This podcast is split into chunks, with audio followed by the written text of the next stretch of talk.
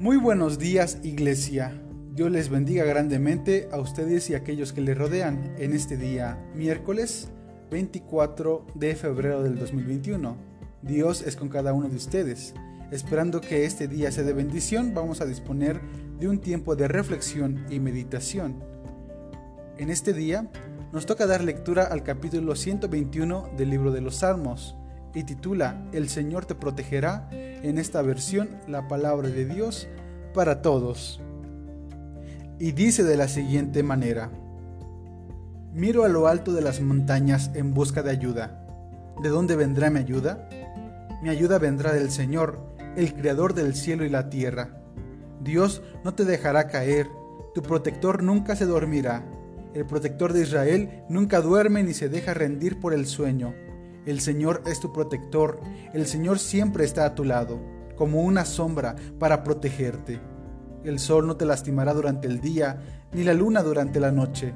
El Señor te protegerá de todo mal, protegerá tu vida. El Señor protegerá tu ida y tu venida, desde ahora y para siempre. Pues bien, esta oración o cántico corresponden a un salmo de confianza, donde el orador busca la presencia de Dios, por eso lo busca en las montañas, aquel lugar donde se creía que Dios se manifestaba. Entre más cerca de los cielos, era un buen espacio para que la presencia de Dios pudiera dialogar con el ser humano. Recordemos a Moisés en el Sinaí, que recibe la ley en este lugar, o Isaías que elabora una reflexión diciendo que el monte, que este espacio, se prepara un banquete único, aquel que va a destruir el velo que nubla la vista del pueblo, aquel banquete que dará libertad a los oprimidos. También en el Nuevo Testamento encontramos imágenes como Jesús enseñando las bienaventuranzas desde el monte, o también cuando lleva a sus discípulos, a Santiago, a Juan, a Pedro, para que puedan observar la transfiguración. Recordemos que también busca Jesús estar a solas en el Monte de los Olivos para tener una relación íntima, íntima con su Padre. Sin embargo, el orador se encuentra mirando a los montes fijamente y se pregunta, ¿de dónde vendrá mi auxilio? La misma oración responde, la ayuda vendrá de aquel que es creador de los cielos y de la tierra, aquel que está en todo lugar donde se le invoque aquel que está en aquellos lugares donde se le necesite. En este caso, Dios no solamente está en los montes, no solamente está en las alturas, sino también está con nosotros, caminando a nuestro lado.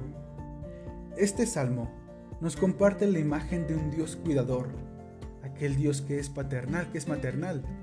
Aquí recuerdo la imagen que Jesús compartía, como la imagen de un Dios que se asemeja a una gallina que guarda sus polluelos debajo de sus alas cuando siente peligro hacia ellos.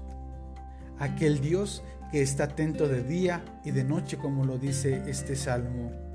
En esta oración encontramos a un Dios que se preocupa por su pueblo. Encontramos a un Dios que se preocupa por cada una de las personas que le necesita.